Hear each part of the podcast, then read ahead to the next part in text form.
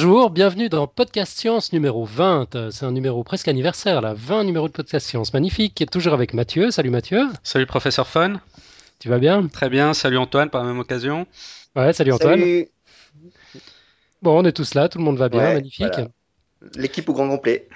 Yep, avec euh, des bonnes nouvelles du côté d'Antoine. C'est pas faux, est ressuscité, on le croyait presque, presque mort là, depuis le temps. oui, c'était une, plus une renaissance, on va dire. Ouais. Donc, euh, ouais, ben, c'est pas faux. .tv, c'est mon, euh, c'est mon autre podcast pour ceux qui savent pas. Et euh, ça traite aussi de science, mais plus du côté vidéo, tout ça. Et je reviens avec une nouvelle formule, plus compartimentée, on va dire, plus expérimentale. Et avec ce numéro 8 qui s'intitule mystérieusement Alchimie du coca, où je vous apprends à faire des bombes avec du coca, des bombes inoffensives, bien sûr. Hein du Coca, euh, je parle de Supernova, de, euh, de, Google, de trucs comme ça. Et voilà, ça vient de sortir et euh, c'est pas faux, passe en mode mensuel maintenant. et en HD. Et en HD, voilà.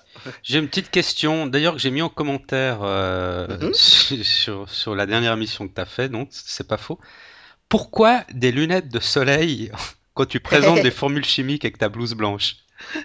Ah, C'était un petit, euh, un petit délire avec Alan, c'était juste pour, euh, pour faire le savant fou un peu. Pour ça, ouais, ça me donnait plutôt, plutôt l'impression d'une touche un peu rock'n'roll, quoi. Là. Ouais, ouais. Il y a de ça aussi, il y a de ça aussi. Pour ceux qui, euh, qui regardent Doctor Who, une série formidable, ceux qui ne connaissent pas, ben, je vous invite à la découvrir. Ben, il est un peu comme ça aussi, avec des, avec des lunettes. Ouais, en tout cas, ça l'a fait bien, ça l'a fait bien. J'ai bien aimé. Quoi ouais, ton, commentaire m'a bien fait rire. ouais, c'est vrai. Il faut que. On m'a suggéré de me trouver des lunettes de soudure. Vous savez, ces grosses lunettes là, comme, euh, ah comme le Dr Brown dans Retour vers le futur, tout ça. Et euh, il va falloir que, que je vois où je peux en trouver. Ah, mais voilà à qui tu me faisais penser. Hein. J'ai enfin mis le doigt dessus. Emmett Brown. ouais, ouais c'est plutôt un compliment alors. Hein. Parce que, voilà, c'est cool. Excellent en tout cas. Donc l'adresse c'est pas faux, tout, en un, tout en un mot, sans l'apostrophe, c e s t p a s f a u x.tv. Bien sûr, on met le lien sur, euh, sur le site. Il faut vous y précipiter. Euh, sinon, pour notre 20e numéro, bah, quelques petites stats. C'est ouais, une tradition, tu l'avais fait Mathieu pour, euh, pour, pour le dixième. Euh, donc rapidement, hein, on a eu 11 000 downloads. Euh, de, de, numéros. Ça en fait 579, 579 en moyenne par épisode. Le record absolu, euh, c'est l'épisode avec Paolo Ricci qui nous parlait de la physique des plasmas, 1141 downloads, suivi de pas très loin par le paradoxe du poulpe en peluche. Je ne me rappelle plus exactement de quoi on avait parlé. C'était le paradoxe de Zénon, je crois. Ouais, euh, le, le, mimétisme la peluchologie. Exactement. Ouais, 1090, donc 1090 épisodes. On a 109 fans sur Facebook plus un troll, je donnerai pas de nom, avec des stats euh, précises 25% de femmes, 75% d'hommes. Et juste une petite chose, j'ai l'impression que ça fait un moment qu'on stagne à... sur ce numéro de fans Facebook, 109 plus 1. Ouais. Il va falloir un peu augmenter tout ça, non? Enfin, trouver, je sais pas comment, mais bon. Ouais, je sais pas non plus, en fait. Il faut, il faut qu'on soit plus sociable dans, dans, Facebook, dans les réseaux sociaux en général. Il faut qu'on fasse des efforts, on y arrivera. Il me semble qu'on en avait un de plus la semaine dernière et puis qu'il est parti. Je sais pas, on a dû le vexer, dire une connerie, un truc qui lui a pas plu. enfin voilà, on a 112 followers euh, sur euh, Ah, ça, on s'est bien amélioré alors, par contre, par, par, rapport à la dernière fois où on avait parlé de statistiques. Je me rappelle que j'étais un petit tu peu. Tu te rappelles combien on avait? Ouais, on avait, je crois, une quarantaine. Je sais plus exactement, mais j'étais un petit peu déçu. Euh, et là, ouais, je crois que c'était 42, quelque chose comme ça. Ouais. Bon, c'était juré d'être plus actif sur Twitter, et puis on l'a été quand même. On poste de temps en temps des trucs. Mhm. Bah, et ça porte ses fruits. Hein. Ouais, bah oui, voilà. Donc soyons actifs partout. Mhm. Et puis euh, sinon, j'ai jeté un petit coup d'œil aux stats euh, du, du, site. Euh, et ce que j'ai relevé, que j'ai trouvé très drôle, c'est qu'on a 52 pays de provenance, dont le Pérou, le Mali, le Kazakhstan. Et puis, bon, évidemment, la page la plus visitée, c'est la retranscription de l'interview de Paolo Ricci. Et elle est immédiatement suivie des illustrations de Lucille. Hein. Ça, ça fait, ça fait oh, super plaisir. Merveilleux, dis donc. Ouais, c'est top. Hein. Ah voilà, puis j'ai une petite devinette un peu bizarre. Est-ce que vous avez une idée de ce que peut bien être le point commun entre les taxes sur les bactéries, le cerveau mystique, la mémoire nucléaire des ordinateurs du futur, la relativité pour les nuls, vivre 130 ans, l'œuf et la poule ou les clones de mammouth? Est dur, hein Ah bah là... Ce sont bah, tous des sujets que pourrait traiter Podcast Science. Exactement, et que n'a pas traité Podcast Science, euh, mais qu'Olivier Tripet a posté pour nous sur notre page Facebook. Euh, donc merci Olivier, c'est vraiment sympa. Quoi. On a la, star du community management qui s'occupe de nous sans qu'on le lui demande. Continue comme ça, on a besoin de monde sur Facebook, c'est bien. Voilà, puis sinon pour les petits. On va, on va quand même attaquer une de ces prochaines émissions un de ces sujets, non? Il va falloir on peut regarder. Ouais, c'est une bonne idée, parce qu'ils sont, ils sont tous super, tous super intéressants. Mhm. Bah, vivre 130 ans, euh, on l'a un, un, petit peu traité euh, dans, dans, le dossier des du vieillissement que j'ai fait. C'est vrai. vrai. Donc, euh, donc ça en fait déjà un moins. donc, Le cerveau mystique, c'était en réponse en fait au, sujet qu'on a fait sur la plasticité neuronale. Donc il a posté un, c'est un reportage de la télé canadienne qui, qui, était vachement intéressant en fait, qui essayait de mettre en, en lumière ce qui se passe dans le cerveau lors des expériences mystiques. Euh, mhm. il, est, vachement long en fait. Je l'ai regardé par bribes et puis je suis encore pas arrivé jusqu'au bout. Mais euh, ouais, très très très intéressant. Les clones de mammouth. Ça c'est un sujet d'actualité, je crois. Ouais, c'est les japonais. C'est les japonais qui veulent euh, qui veulent cloner les mammouths. Mhm. En ce moment, j'ai vu ça passer dans. Ouais, j'ai vu aussi quelque chose là-dessus passer récemment, ouais. ouais. C'est eux qui, qui essayent de, de faire revivre. Mais euh, je pensais pas que le mammouth était, euh, avait disparu depuis aussi peu de temps. Ouais, c'est assez récent, je crois, effectivement. 3700 ans, quelque chose comme ça. Ah, c'est tout Ouais, ouais. Euh, il faut, vérifier, faut vérifier mmh. les chiffres, mais j'ai vu passer ça, quoi. Donc, je, trouve, je trouvais ça quand même très, très très très récent quand même. Ouais, ouais. Ah, c'est vrai que c'est un bon sujet, ça. Il faudrait qu'on le fasse quand même, les clones de mammouth. ouais, les clones de mammouth, j'aime bien. Il y a tellement d'implications. On va prendre une espèce disparue puis faire revivre un individu. Je, me pose pour la question de Néandertal, maintenant qu'on a réussi à, à, séquencer euh, son génome nucléaire. Euh, ouais, si on faisait revivre un homme de Néandertal qui serait isolé comme ça, le seul de son espèce parmi nous, enfin, il y, a tellement de questions éthiques qui se, qui, qui se posent derrière ce type de, de, de problématiques. Euh, ouais, mais c'est euh, un peu la, le film Jurassic Park. Ouais, un petit peu. Ouais, vous essayez de, de recloner, de recloner des, des, dinosaures à partir d'ADN de, grenouilles. Ouais. ouais. Ouais, ça serait sympa de faire un. Ah, un bon sujet, on en prend note. Et oui, je, je, viens juste de googler la disparition du mammouth. Alors, c'est, j'ai dit totalement des bêtises. C'est il y a 200 à 300 000 ans. Ah bon? Ben, apparu, c'était moins que ça, là. Donc, euh, ouais, il est, apparu il y a 200 à 300 000 ans. 200 à 300 000 ans et. Et puis disparu, moi j'aurais dit c'était à la dernière, euh, la dernière période glaciaire, il y a environ 10 000 euh, ans. environ 40 000 ans avant. Ouais. Avant, avant, maintenant. Ah ouais, ouais. d'accord, bon, bah, rien dit. Donc, voilà. Ok, bon alors sinon pour finir ma, ma petite série introductive de remerciements, alors je ne vais pas remercier tout le monde parce qu'il y, y, aurait juste trop de monde à citer. On a quand même une audience absolument formidable, une communauté très sympa. Mm. Mais juste un petit coucou et merci à Forza Pedro pour euh, son dessin, euh, pour, pour, nous remercier d'avoir posé la question, euh, une question à, à Paolo lors de, de, notre interview. Ouais, il, il, nous a fait un dessin qu'il a posté sur Facebook, qu'on a reposté sur le site, qui est, qui est vraiment juste excellent. Euh, merci à Luc Germain pour euh, son dernier retweet, à la Minute Science pour la promo de notre dossier sur le carbone 14. Et puis, ouais, il y aurait plein de remerciements à faire. On fait un remerciement global, collectif. Merci tout le monde. Vous êtes vraiment cool de nous encourager tout le temps. Ça donne envie de continuer.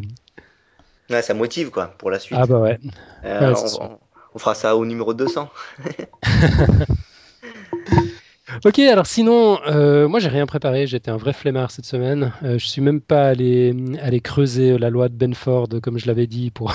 ah mais j'ai, ah oui ça j'ai reçu d'ailleurs euh, de la part, alors j'ai plus le nom sous les yeux, je peux peut-être le retrouver rapidement. Euh, J'avais reçu un document en fait euh, très détaillé qui expliquait euh, la loi de Benford. En PDF hein, En PDF. D'ailleurs, ça a été publié en commentaire sur le post qui, traite de la loi de Benford. Donc vous pouvez télécharger ces documents. C'est expliqué très, très détaillé en plus avec des maths et tout. Donc ça a l'air très sérieux. donc voilà. J'aime bien, avec des maths et tout, donc ça a l'air très sérieux. ça, c'est les, les, parties que j'ai zappées, j'ai lu, c'est super intéressant. C'est vrai que les équations, il faut, faut s'accrocher. Voilà, c'était Nicolas Gauvry qui nous a envoyé tout ça. Ah, d'accord. Alors, merci à lui, ouais. Ça... Je l'ai lu en diagonale, euh, et c'est vrai que ça a l'air très complet. Donc, un tout bon dossier pour, pour, compléter le nôtre. Ouais, bon complément, ouais. Ah, moi, je suis quand même allé jeter un petit coup d'œil sur ces histoires de fleuves parce que ça m'intriguait ça, trop. Puis je suis tombé sur une recherche euh, qui s'était posé précisément cette question et puis qui a validé euh, qu'effectivement ça, ça, marche pour les fleuves, mais ça marche pas pour les plans d'eau.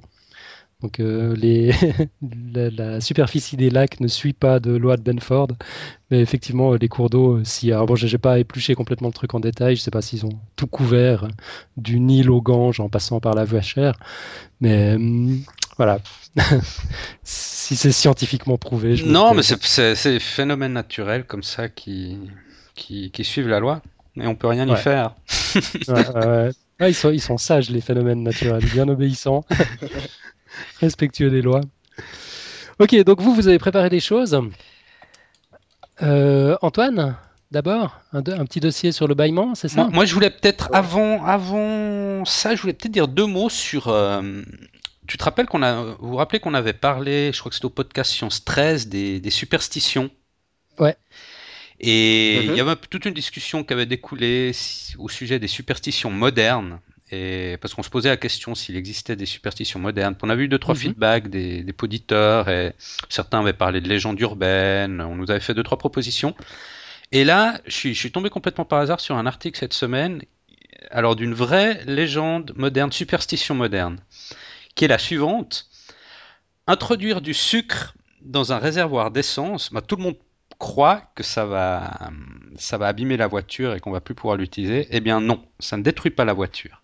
Allez. Eh non. Alors deux trois petites explications. Alors bon, on, a, on, croit tous qu'il suffit en fait de verser euh, un demi kilo de sucre dans, le réservoir d'essence d'une voiture pour gripper son moteur et créer un dommage irrémédiable. Je dirais même créer du caramel dans le carburateur. Alors justement, j'y viens. Euh, en fait, la légende dit que le sucre se dissout dans l'essence et atteindrait donc les cylindres et pistons du moteur. Mhm.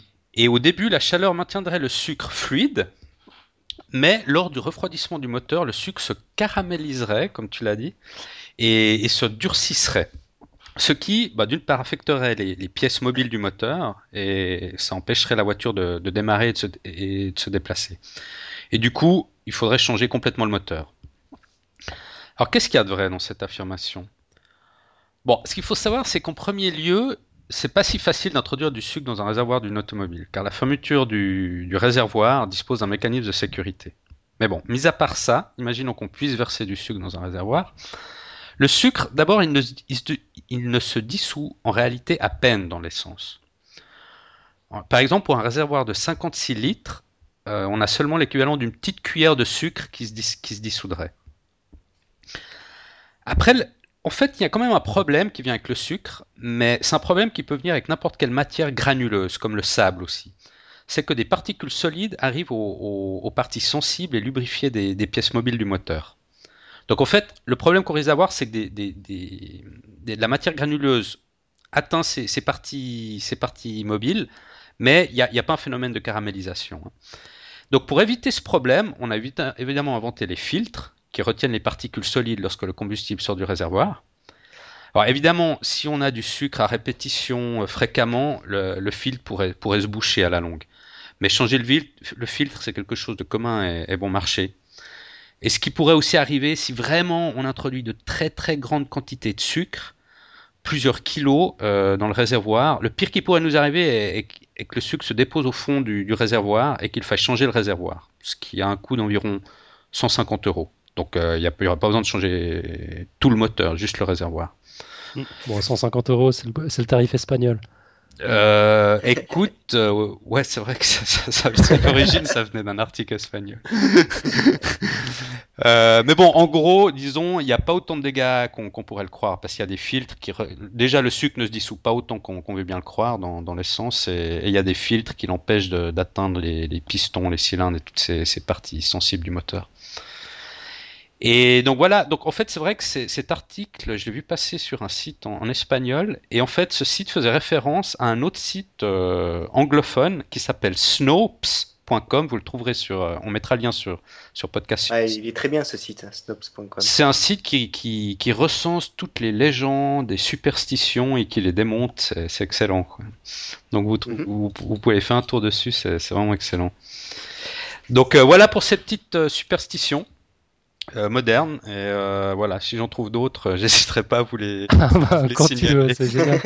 ouais, c'est le petit fil rouge, quoi, depuis le, depuis le, le, podcast depuis 13. numéro 13, on a toujours une petite superstition à balancer comme ça. c'est très cool. Moi, je suis limite déçu quand même. Moi, j'ai toujours été convaincu qu'on on, mettait des clés et toutes sortes de protections, enfin des verrous sur sur les bouchons des réservoirs. Bon, il y a peut-être d'autres. Précisément pour éviter ça. Bon, peut-être avec d'autres substances, ça peut devenir plus problématique, par contre, que le sucre.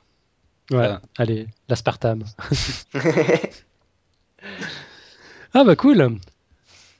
Top. Puis alors sinon, donc euh, Antoine, je, je, l'annonçais prématurément, euh, pardon. tu nous as préparé un dossier sur le bâillement. Et euh, donc, ouais, donc avant de commencer, déjà, je m'excuse d'avance hein, pour les bâillements que vous allez sans doute entendre de notre part, mais, mais moi, ça me fait ça depuis, depuis que j'ai choisi le sujet. Quoi. Je, Désolé, je, je, ne, je, peux vraiment pas m'empêcher de bailler. Quoi. Ouais, puis Alors, tu nous transmets ça en plus. Exactement, c'est contagieux. je viens de bailler aussi. Voilà quoi. Ben, avant d'élucider euh, ben, euh, précisément le mystère de la contagion du bâillement, alors on va d'abord s'intéresser à euh, ses fonctions. Mais paradoxalement, le bâillement n'a pas vraiment été étudié depuis Hippocrate. Alors ça, ça, remonte quand même à l'Antiquité. Le père de la médecine, il a inclué le, le bâillement dans sa grande théorie des humeurs. Alors, il pensait que ça fonctionnait comme une cheminée pour évacuer la chaleur de la fièvre. Vous voyez le truc. Alors, après, pendant plus de 2000, plus de 2000 ans, ben, le paradigme est resté le même. Hein. jusque dans les années 80, il n'y avait plus rien. Le bâillement, euh, ça ne devait pas être euh, considéré comme digne d'être étudié, en fait. Et là, les scientifiques, ils avaient vraiment tort. Euh, vraiment tort de l'ignorer parce que c'est vraiment un phénomène que je trouve fascinant et qui est, et qui est encore, hélas, méconnu. Alors, à quoi sert-il de bailler? À rien. à quoi sert-il de bailler? À rien. Bah, il y a plein de euh, légendes aussi, là, j'imagine. Ouais, mais c'est encore assez obscur. En que c'était hein. pour s'oxygéner le cerveau. Bah, je vais y venir, tu vas voir. C'est ah. encore assez obscur, mais ça, cela permettrait déjà de marquer nos transitions comportementales, en fait. Quand on passe du coucher au lever, par exemple, quand on a faim ou au contraire après un bon repas, et même chez la femme lors du désir amoureux en fait. En fait, le bâillement serait... Euh... Faire attention à pas interpréter les signes de travers. ouais. Ben, en fait, le bâillement, ça, ça agirait comme un mécanisme de vigilance, une sorte d'alarme qui nous rappelle les phases clés de notre cycle biologique. Vous voyez? Mm-hmm. Alors dans le cerveau, ce qui contrôle cette euh, horloge biologique, c'est euh, bien sûr euh, notre hypothalamus, c'est un organe dont on a déjà vraiment beaucoup parlé dans le podcast Science. Alors, par conséquent, euh, tous les vertébrés terrestres baillent, sauf la girafe. Ah oui. Mais euh, vous, allez voir, la girafe, cette anomalie s'explique vraiment très bien par l'absence de rythme biologique chez cet animal. Parce que, en fait, une girafe, ça dort à peine et de manière très sporadique. Et donc, rien de plus normal à ce qu'elle ne baille pas. Mais euh, désolé. Donc en fait, la girafe n'aurait pas des transitions. Euh, voilà, pas de transition comportementale. Comportementale comme on l'aurait, ouais. Donc c'est assez sporadique, donc pas de bâillement. Mais euh, alors malgré, malgré de nombreuses recherches, on n'est pas encore arrivé à tout comprendre sur ce bâillement. C'est ça que je trouve assez fascinant. On peut juste écarter l'hypothèse qui permettrait l'oxygénation du cerveau. bah voilà, en fait, c'est un mythe que de nombreuses études ont réfuté. On a fait des mesures sur euh, sur euh, la concentration euh, en oxygène avant et après un bâillement, et en fait, ça ne change absolument rien. Donc, bailler reste quand même encore un acte très mystérieux, mais j'ai pour vous un petit lot de consolation. On sait désormais pourquoi c'est si contagieux. Ah. Alors déjà, cette écopraxie, ou synonyme d'écokinésie, ou en termes plus simples, tendance spontanée à répéter ou imiter les mouvements d'une autre personne. Alors, c'est dit ça? Écopraxie Écopraxie ou écokinésie. D'accord. Alors, cette écokinésie n'apparaît qu'à l'âge de 4-5 ans chez, euh, chez l'humain et chez seulement certains grands singes. Et vous allez voir pourquoi. C'est euh, d'après euh, alors Olivier Walusinski. Walusinski, c'est un médecin français qui est spécialiste du bâillement. Cette imitation serait liée à notre capacité à l'empathie, en fait. C'est-à-dire notre capacité à se mettre à la place des autres. Et là, euh, tout se passe encore dans notre cerveau. C'est euh, les responsables de cette empathie, ce sont les neurones miroirs. Alors, ces neurones un peu particuliers tirent leur nom de leur capacité à s'activer aussi bien euh, pendant qu'on exécute une action que pendant qu'on observe quelqu'un en train de l'exécuter, en fait. Pour, pour ces neurones, c'est la même chose. Alors, ainsi, si vous n'avez pas baillé à l'écoute de ce dossier, alors c'est que vous, êtes, vous avez peut-être une personnalité schizoïde c'est euh, encline à l'isolement social. Alors au contraire, si comme le professeur Fon et, euh, et Mathieu, vous n'avez pas pu vous empêcher de bailler à gorge déployée, alors là c'est que vous êtes quelqu'un de très très très sensible. Alors euh, pour ou de très très très fatigué. Ouais, ou très fatigué, ou vos transitions, c'est un gros système d'alarme. Ouais, en permanente transition. alors pour clore ce dossier, je vous invite vraiment alors à aller sur le site d'Olivier Wolunski qui s'appelle tout simplement www.baillement.com sans S. Alors vous verrez, c'est vraiment super complet quoi. Et, euh, et dernière petite chose, euh, des petits chiffres. On baille en moyenne dans toute sa vie 250 000 fois. Donc euh, je crois que à la lecture de ce dossier, ça va rehausser la moyenne de beaucoup de personnes. Hein. Exactement. Il faudrait faire le calcul pour savoir par jour combien ça fait. Euh, ça doit faire 25, je pense. Hein attends, on doit dire 10 000 jours. 100 ans, ouais, si on compte 100 ans. 100 ans, ouais. Un peu moins de 25, vingtaine. Ouais. Ah, c'est pas mal, 20, 20 bâillements par jour. Mmh, ouais. ouais. mais euh, à un moment, tu t'en rends pas très compte, je pense. Donc, voilà. Et euh, l'histoire de ce Olivier Walusinski, c'est vraiment, c'est vraiment incroyable. Quoi. Donc, médecin médecin d'abord euh, dans euh, dermatologue au début, puis médecin à la campagne. En fait, il s'est retrouvé un jour avec un, un, mec qui avait un, trouble euh, du bâillement en fait. et le trouble du bâillement, c'est que il, quand il baillait, ça, ça s'enchaînait. Il baillait, il baillait par salve qu'il n'arrivait pas à réprimer en fait. Vous imaginez le truc? Et, euh, et, donc euh, ça l'a intrigué ce médecin et il, euh, il a essayé de se documenter et en fait il a découvert que il n'y avait pas grand chose en fait sur ce bâillement et donc il a fait vraiment beaucoup de recherches, beaucoup d'études et maintenant c'est devenu le spécialiste français du bâillement. Voilà. Je vois, ça doit être un type d'une intelligence brillante, un travailleur acharné, remarquable, qui a été pionnier dans son domaine, et puis quand il présente sa carte de visite, tout le monde se fout de sa gueule. bah oui. Spécialiste du bâillement. c'est drôle, ça fait pas très sérieux. oui, c'est ça, c'est comme ça. Il y a des domaines de la science comme ça qui prêtent à, rire, qui sont euh, quand même super passionnants. Quoi. Voilà. Bah ouais, j'aime bien l'explication de la transition comportementale. Ça, ça tient la route, j'ai l'impression. Ouais, c'est encore une théorie, hein, mais euh, c'est la plus plausible. C'est vraiment ça. Euh, parce qu'on baille euh, au lever ou au coucher, mais on baille aussi quand. Quand on a envie d'aller au lit. Oui, non, quand on, est, quand on veut réfléchir, tout ça. Vous voyez, c'est des phases de notre cycle biologique qui font ça. Mhm. Et voilà. Bah, chouette, excellent dossier. Et puis donc, euh, ouais, la, question que je me posais quand tu as annoncé hein, le, sujet, c'était euh, si les grands singes baillaient aussi, mais tu as dit que c'était le cas. Enfin, non seulement ils baillent, mais en plus, euh, oui, ils baillent aussi de, manière, de manière socialement contagieuse. Voilà, c'est certains grands singes, ceux qui arrivent à, passer le, le, test du miroir. Il faut, faut être doué d'empathie, quoi. Donc, les bonobos, je crois, c'est ça? Ouais, les bonobos, on avait vu que... Et il y a eu quelques... Les, bonobos, les gorilles, les orang-outans. Voilà. Euh, et euh, puis, euh, il y, a, d'autres d'autres singes qui ne sont pas des grands singes dont on a découvert. Tu avais fait un dossier là-dessus, Mathieu, je ne me rappelle plus lesquels c'est maintenant. C'était. Qui, sous certaines conditions, répondaient favorablement au test du miroir. les macaques C'était les, macaques, c'était les macaques, ouais, je les macaques hein. Rhésus, ouais. macaques Rhésus, voilà, ouais. va voir s'ils baillent.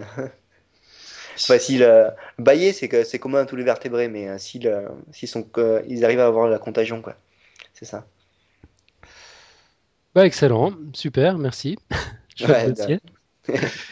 Et puis Mathieu, alors toi, tu as, as, préparé quelque chose qui, pour une fois, n'a rien à voir avec les étoiles, le cosmos, l'infiniment petit, l'infiniment grand. Ouais, je suis retombé sur Terre, là. là, ouais sur, un sur une problématique un peu plus concrète. On va parler des sourds. Mhm. Et plus, plus précisément, on va essayer de poser la, question dans quelle langue pensent les sourds? Ah ouais, c'est génial comme question. Les sourds, euh, parce qu'évidemment, euh, les sourds pensent-ils en français s'ils utilisent le langage des signes et s'ils lisent le français et Mais comment, comment pourraient-ils le faire s'ils n'ont jamais entendu prononcer les mots qu'ils transforment en signes et qu'ils lisent? Alors peut-être qu'ils visualisent simplement des mots au lieu de les entendre. Et d'une manière plus générale, on peut se poser la question si on peut penser, si s'il est possible de penser sans langage. Alors, bon, euh, pour commencer, il y a un cas très simple. Une personne qui est devenue sourde à un âge tardif, elle mhm. pensera dans la langue apprise durant son enfance. Ça, c'est logique. Après, une personne qui est née totalement sourde, ce qu'il faut savoir, c'est qu'il est préférable que sa surdité soit détectée durant les premiers 21 et 36 mois. C'est une période critique durant laquelle les bébés acquièrent facilement les fondamentaux du langage, créant ainsi dans leur cerveau l'infrastructure cognitive essentielle à la communication. Et un diagnostic trop tardif de la surdité, donc par exemple à la scolarisation, peut entraîner des difficultés d'apprentissage sévères, même si l'intelligence de l'enfant est tout à fait normale. Donc si la surdité est détectée assez tôt, l'enfant sourd pourra acquérir un langage gestuel au lieu d'un langage oral. Mhm. Alors, euh, on sait que les, sourds parlent avec ce qu'on appelle le langage des signes, qu'on on, abrève généralement LS pour langage des signes, avec l'abréviation LS. Et en fait, le langage des signes, c'est ce qu'on appelle une langue naturelle. C'est-à-dire c'est une langue qui s'est transformée et qui a évolué petit à petit au fil du temps et a été transmise culturellement de génération en génération. On oppose généralement les langues naturelles à ce qu'on appelle les langues construites. Les langues construites, c'est celles qui ont été formées intentionnellement par l'homme dans le but de remplir un besoin précis. Comme par exemple, on a l'espéranto, qui est une tentative de langue universelle, des langages de programmation en informatique, des langages mathématiques. Ça, c'est tout des langues construites. Euh, la langue des signes, ou les différentes langues des signes, on verra qu'il y en a plusieurs, ne sont pas des adaptations non plus des langues orales. Ce sont des langues vraiment naturelles qui ont évolué en suivant leur propre chemin. La langue des signes est d'ailleurs, d'une certaine manière, plus proche du chinois, parce que c'est un signe qui sert à représenter un mot, une phrase, que du français. Donc la langue des signes, en tout cas la, française, ne, découle pas du tout de la langue française. Elle a évolué euh, de son côté. Donc il existe plusieurs langues des signes. Il en existerait 121. Donc on a des langues des signes en fonction du pays, euh, même en fonction de régions de, certains pays. Donc on a, on a des dialectes de, de langue des signes. Et par exemple, la langue des signes américaine diffère beaucoup plus de la langue des signes anglaise que de leur équivalent oral. D'accord? Elles sont très différentes. C'est marrant. Euh, la langue des signes américaine et anglaise. Et on voit que lors d'événements internationaux qui réunissent des personnes sourdes de différents pays, on a besoin de, traducteurs de langue des signes aussi. Mais bon, de la même manière qu'on a créé une langue orale internationale et universelle comme l'espéranto, il existe un équivalent international pour la langue des signes qui s'appelle le gestuno. Gestuno. Ouais, qu'on appelle aussi la langue des signes internationale. Ouais, ISF, ouais. Ouais. Ou LSI en français. Mm. Ouais. Et dans les deux cas, euh, bon, le succès a été relatif, on va dire, parce que l'anglais s'est imposé comme langue internationale orale, et dans le cas des sourds, on utilise principalement la langue des signes américaine comme langue internationale. En France, on utilise ce qu'on appelle la langue des signes française, la LSF. Et par exemple, en Suisse romande, on utilise donc la LSF avec quelques petites variations locales. Donc ce serait une sorte de, dialecte de la langue des signes française en Suisse romande. Et la langue des signes donc, se compose de gestuels qui représentent un mot entier ou une phrase. Mais on a aussi ce qu'on appelle un alphabet dactylologique. C'est le correspondant signé de l'alphabet latin. Donc cet alphabet dactylologique, est utilisé pour rappeler les noms propres ou les mots n'existant pas encore dans, la LSF. D'accord. Et la, la, dactylologie de la LSF se fait d'une seule main. Donc dans, dans, le cas de la langue des signes française, on le fait avec une seule main, alors que dans la langue des signes anglaise, elle se pratique avec les deux mains. Donc on a aussi des différences là au niveau, au niveau de ces alphabets. Euh, on peut aussi dire d'une certaine manière, d'une certaine manière que la grammaire de, de, la langue des signes française est, en 3D, en trois dimensions. C'est-à-dire qu'il est possible d'exprimer plusieurs idées simultanément. Ce qui la différencie de la grammaire française qui est, beaucoup plus linéaire. Euh, on, voit aussi que les expressions du visage sont aussi utilisées pour indiquer le sens de la phrase. Et il n'existe pas de conjugaison dans la LSF. Il suffit euh, au signeur, donc la personne qui parle avec des signes, de, situer l'action sur la ligne du temps perpendiculaire à lui. Donc derrière son épaule, c'est le passé, au niveau de son corps, c'est le présent, et devant lui, c'est le futur. D'accord. Et donc la langue des signes offre euh, à leurs utilisateurs l'habilité de, manipuler des symboles, de capter des abstractions, d'acquérir et d'exécuter de manière active la connaissance. En d'autres termes, la langue des signes aide à ce que l'enfant en bas âge puisse apprendre à penser en langue des signes. Donc exactement la même chose qui nous est arrivée enfant, à nous, lors de notre apprentissage à communiquer oralement dans notre langue maternelle. Donc il, peut aussi s'avérer utile à un sourd d'apprendre la langue orale et, écrite afin de pouvoir évidemment lire sur les lèvres de son interlocuteur, mhm. lire différents panneaux, indications, lire des livres, suivre des films sous-titrés et plein d'autres choses. Et il y a un débat en fait qui existe euh, sur si l'on doit offrir aux bébés sourds une éducation strictement orale ou plutôt une éducation en langue des signes ou une éducation bilingue. Une chose qu'on a constatée, c'est qu'un enfant sourd qui apprendrait a, a, posteriori notre langue deviendrait bilingue, mais continuera à penser en langue des signes. D'accord. Et on a aussi vu que de la même manière, lors de son sommeil, il codifiera ses rêves en signes. Il peut aussi arriver qu'un sourd euh, qui dort euh, gesticule occasionnellement avec des signes qui correspondent à, sa propre langue des signes. Donc, donc on voit que finalement un, sourd pense et, rêve en, langue des signes. c'est complètement impressionnant. Ouais. Donc bah voilà en fait. voilà. Voilà pour ce petit dossier. ben, je, regardais si j'avais autre chose à dire, mais non, j'arrive au bout. Bah, c'est, un dossier qui, me passionne parce que bah, je, côtoie, euh, je côtoie une communauté sourde et donc j'ai moi-même euh, quelques notions en LSF. Et euh, donc, plus particulièrement, un ami qui, qui s'appelle Fabien. Et, et oui, la première fois qu'il m'a dit que, que, il, enfin, que, pensait en langage des signes, ça, me, ça m'avait fait exploser le cerveau. Quoi. De me dire que c'était vraiment un un tout autre paradigme. C'est enfin, c'est ouais, c'est ça, c'est juste un truc impossible à imaginer pour, mm. pour nous autres. Mm-hmm. ce, qui est, ce qui est visiblement, visiblement important, c'est vraiment de détecter ça assez tôt. Parce que c'est justement entre 20 et 36 mois que, que le cerveau. Ben, euh, justement, oui, avant.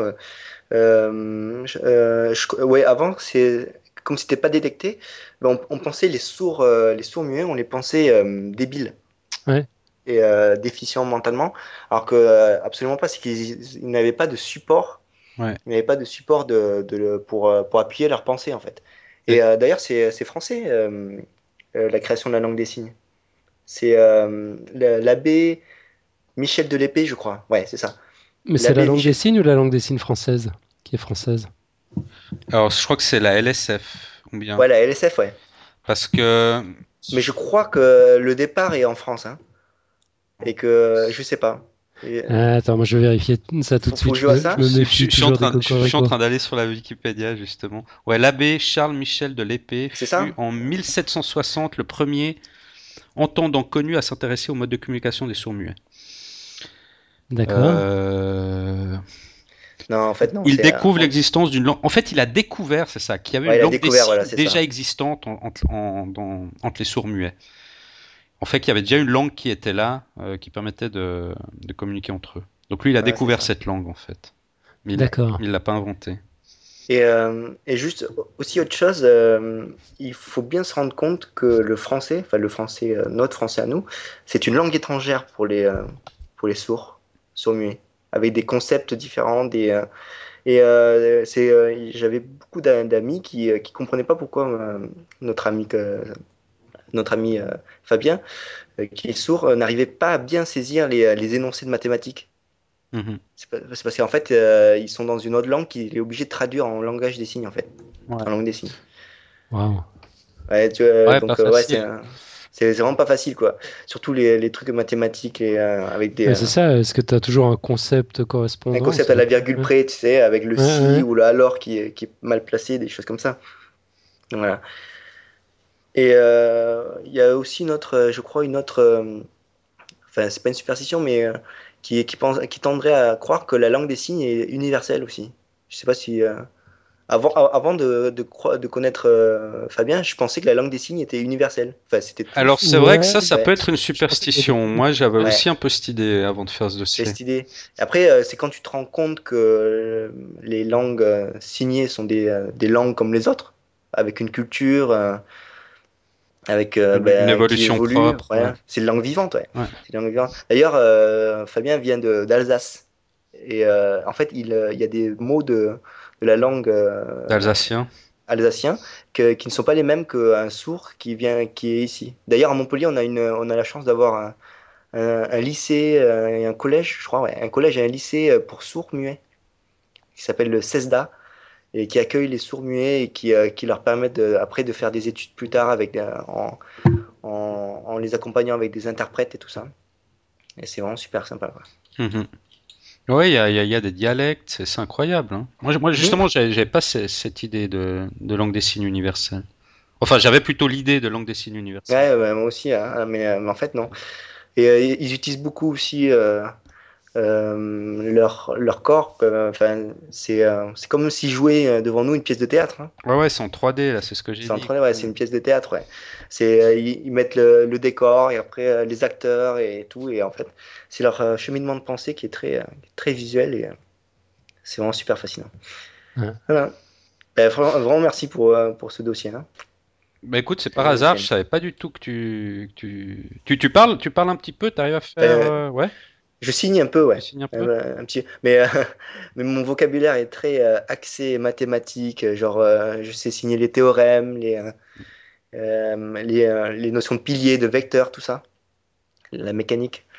Euh, euh, c'est plus un vocabulaire axé là-dessus parce qu'en fait, il était assez isolé, euh, Fabien. il était juste avec son interprète et il était devant, il écoutait, enfin, il essayait de. Il, regardait l'interprète pendant qu'il transcrivait le cours. Et en fait, il y avait une barrière entre nous. Mmh. Et donc, on a commencé à essayer d'apprendre pour. et c'est souvent des termes comme ça qui reviennent, puisqu'on était en mathématiques. Donc, bon, bah, faudra lui faire suivre ce dossier, comme ça il pourra voir si, s'il manque quelque chose ou s'il veut rajouter quelque chose.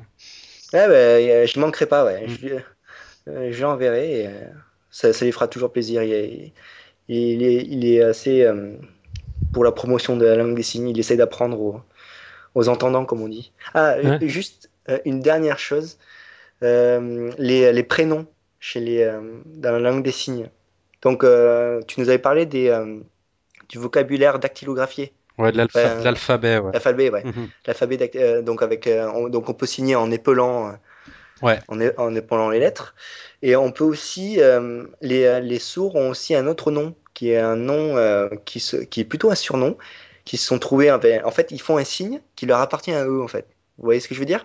D'accord. Par exemple, Fabien, il, il est assez costaud et tout, et en fait, son, son prénom, en langue, en langue des signes, c'est euh, quasiment le même signe que pour dire je suis fort. Vous savez, quand vous levez le biceps, c'est comme ça. Mhm.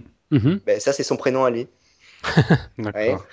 Et euh, donc voilà, c'est ça. Et euh, c'est toute une autre culture que, que à découvrir. C'est vraiment super fascinant. C'est excellent. Et Mathieu, il y a un truc que tu as dit qui m'a qui, qui épaté. Tu as parlé de surdité qui serait détectée lors de l'entrée en scolarité. Ça, c'est un peu tard. Dans, certains cas, ouais, justement, mais comment c'est possible? Ouais, bon, peut-être c'était peut-être plus à l'époque, justement, quand on pensait que les sourds étaient des plutôt des. Ah, quand on pensait qu'ils étaient bêtes. Ils étaient bêtes, des déficients. Alors, c'est vrai que maintenant, je pense plus que ça doit arriver. Hein. Ah, maintenant, je crois que les tests se font très, très tôt. Hein. Mhm. Ouais, enfin, ouais, j'imagine que soit il y a des, peut-être des, raisons de penser que l'enfant sera sourd et puis qu'il est, surveillé dès le départ, ou alors, ouais, dès, les débuts de l'apprentissage du langage, tu dois te rendre compte qu'il y a un truc qui, cloche quand même. Ouais, ouais, maintenant, oui, mais je pense que c'était plutôt à l'époque, mais c'est là, c'est là où, où, en fait il y a vraiment une tranche entre 20, 21 et 36 mois qui, dans laquelle le cerveau se structure spécialement à la, à, la, communication. Et c'est vraiment important là d'avoir déjà détecté la surdité. Je sais pas c'est à quel âge qu'il commence à parler un, un enfant normalement? Euh, ça, ça, ça dépend desquels, mais grosso modo autour d'une année. Une année, ouais. Ouais, une, une à deux ans, ouais. Ouais, deux ans, ouais. ouais. donc s'il parle pas, c'est qu'on peut déjà se poser des questions après une année, deux ans. Bah, 36 mois, ça fait. Euh... Ça fait trois ans. Ça fait trois ans. ans ouais. 36 mois, ça fait trois ans. Là, il parle, c'est sûr. Donc, euh, donc ouais, normalement, normalement, on s'en rend compte, on s'en rend compte naturellement. Et moi, j'ai encore une petite anecdote sur le, sur le sujet. Je vois, vous connaissez Washo le, chimpanzé Washo Ah, c'est pas un chimpanzé qui a appris la langue des signes? Exactement, enfin qui a appris euh, des, je connaissais le... ouais, je connaissais un gorille. C'était un ah gorille euh, ouais, euh, qui avait appris genre 2000 signes, je crois. La langue des signes. D'accord. Et Washo, elle en a appris 350. Ouais, ouais. ouais. Et euh, c'est pas euh, et euh, ils l'ont vraiment appris comme une langue en fait, c'est ça? Ouais, exactement. elle, parce faisait, que, elle faisait partie d'un projet de, de recherche. Mhm. et, ils arrivent à. Elle, Vas-y, ouais, pardon. C'est triste, elle est morte il y a 4 ans. Elle, était un peu âgée. Ouais. mais ouais, ouais, elle a appris 350 mots. Bon, je n'ai pas relu les détails de, de l'article que je suis allé chercher pendant que, pendant que tu parlais, mais euh, je crois qu'elle était capable d'exprimer quelques, quelques émotions euh, basiques. Mm. Euh, et puis, bon, c'était aussi une, une hypothèse qu'on se demandait si les, les, chimpanzés avaient les capacités cognitives d'apprendre le, le, langage, en partant du principe que c'était juste un, un problème d'équipements phonatoires qui les empêchaient de parler, euh, voilà, de, de, parler comme mhm. nous avec. Euh, Donc ils sont capables d'apprendre. Donc ils sont manifestement capables d'apprendre. Ouais. ben, euh, il y avait un exemple qu'elle, enfin, je sais plus si c'est ton singe ou le gorille que j'avais vu, mais ils arrivaient à dire des choses comme, ils connaissaient pas le signe pour dire le signe, l'oiseau. Ouais. et en fait, ils il faisaient une combinaison de oiseau et eau l'eau. D'accord. Mhm. Donc, euh, donc euh, c'est vraiment, euh, c'est bien la preuve qu'il manipule des, des, concepts de langage, quoi. Ouais. Pour, pour faire ça. Et il y a aussi une, une, mouvance en ce moment de, de, parents qui veulent, qui, qui, apprennent à leurs enfants le, langage des signes en, avant le langage parlé. Vous avez, vous avez pas vu? Ah non. ouais, maintenant que tu en parles, ça, bah, ça, mais à des enfants non, non, sourds, tu dis euh, À ce qui paraît, il faut, il faut vraiment euh, faut voir les, les, les études, j'ai pas regardé, mais c'est pour euh, éviter la, la frustration de, de l'enfant pour la, la non-communication. Quand il a envie de, de, vous dire un truc, oui, il ouais, arrive pas, genre j'ai soif, des choses comme ça, et donc il y arrive très bien en, langage des signes. Quoi. Oui, ouais, ça s'apprend beaucoup plus vite que la langue, que la langue orale en fait. Ouais. beaucoup plus vite. Donc, donc après, je sais pas si c'est un frein après à, la vocalise. Mais il y a justement, je crois, un peu, un, un, peu un débat là autour, comme je disais à la fin du dossier. Il y en a certains qui sont pour que les enfants apprennent d'abord la langue orale, d'autres d'abord la langue des signes. Et je crois qu'il y a un peu des querelles, euh, des querelles à ce niveau-là entre les, entre les euh, spécialistes. il faut creuser, quoi. Encore creuser pour voir. J'ai trouvé ton gorille sur Wikipédia, il s'appelait Michael. Ah, donc c'était bien un gorille, ouais. Ouais, c'était bien un gorille, un gorille mâle qui a vécu de 1973 73 à 2000. Je, ne sais pas s'il est mort prématurément ou ça, ça vit pas très vieux les, les, gorilles en fait par rapport à par rapport à nous autres. Alors il avait un vocabulaire de 600 signes. Euh, Aujourd'hui avec les chiffres, je suis pas je suis pas bon. Hein. donc 600 signes, d'accord. Ouais. J'étais à 2000 mais euh, je sais pas pourquoi. Ok 600, bah, c'est déjà vraiment beaucoup. Hein. Ouais c'est déjà pas mal. Mmh. Et il aimait écouter Luciano Pavarotti. Ah. ça, c'est la, petite anecdote, quoi. Le, qui le tue. petit détail qui tue. Ah, comment, euh, comment augmenter le, capital sympathie d'un gorille qui, euh, qui, fait du langage des signes? Tu dis qu'il écoute de la musique classique et tout. et lui, il est mort, ce gorille aussi, ou bien? Ouais, ouais, il est mort, euh, il est mort il y, a, plus de 10 ans maintenant. D'accord. Ok. Voilà, voilà. Bon, on va, on va en rester là pour, pour ces dossiers, mais c'était super passionnant. Mhm. Excellent. Est-ce qu'on a encore des choses à dire? Euh, bah oui, il y a, y a, le moment tant attendu hein, de la ouais, il me semble aussi, ouais. Ouais, c'est, c'est le moment incontournable. Est-ce que tu vas faire aussi bien que, ou peut-être mieux que la, que la semaine dernière avec ta côte mémorable? mieux, que la semaine dernière, c'est pas possible. Euh, je sais pas aujourd'hui. Elle est, elle est bien celle d'aujourd'hui. Moi, je l'aime beaucoup. Mais j'en ai une de côté. Je sais pas quand je vais la placer, mais j'en ai une toute bonne. c'est la, petite bombe qui, qui, mettra pour un autre. Alors celle d'aujourd'hui, bon malheureusement, je sais pas l'origine, euh, mais bon c'est pas grave. Alors je la dis en anglais, je vous, je vous laisse euh, la traduire. Advice is what we ask for when we already know the answer but wish we didn't. les... Enfin, je me lance. Les conseils, c'est ce qu'on demande quand on connaît déjà la réponse, mais qu'on qu'on qu'on aurait aimé qu'elle soit autre. Ouais, exactement. Voilà. Ouais, comment on peut faire euh, ça de manière plus élégante? Attends, on connaît déjà la réponse, mais on préférerait ne pas la connaître. Voilà. Voilà, exactement. Mhm. Mm. Donc c'est anonyme. Écoute, je l'avais, je l'avais lu euh, une fois euh, quelque part, je l'avais mise de côté, mais j'ai pas mis l'origine et la source, donc je ne sais pas. Ok. on fera, on fera un petit look-up, et puis si jamais, c'est pas grave, si pour une fois on cite pas nos sources. Hein. mais, mais, je suis assez d'accord que je suis, enfin, de toute façon, je suis toujours quelqu'un qui demande beaucoup de conseils. Beaucoup, beaucoup, beaucoup. Et peut-être que je connais la moitié de, de, ce que je veux demander déjà. Et, euh, bah, des fois, on n'accepte pas les réponses qu'on a, puis on aimerait qu'elles soient autres. Alors, on essaie de se convaincre en demandant à quelqu'un d'autre que, que la réponse soit, soit différente, mais ça marche pas toujours. Ouais, Mais bon, c'est parfois le cas quand même. Je trouve qu'en demandant conseil, on a accès à une autre perspective. Mm-hmm. Euh, et, puis du coup, euh, ouais, ça, ça, peut changer la donne. Moi, je trouve bien.